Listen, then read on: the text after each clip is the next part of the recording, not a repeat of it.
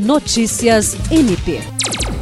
A Procuradora-Geral de Justiça do Ministério Público do Estado do Acre, Cátia Rejane de Araújo Rodrigues, e a Procuradora-Geral Adjunta para Assuntos Administrativos e Institucionais, Gilceli Evangelista, participaram nesta quarta-feira de agenda do Centro de Apoio Operacional às Procuradorias e Promotorias Criminais do MPAC, ocasião em que foi apresentada a proposta do projeto Diálogos Interinstitucionais.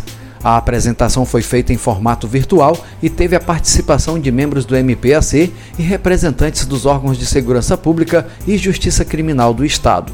A proposta foi apresentada pela coordenadora do CAOP CRIM, promotora de justiça Aretus Almeida.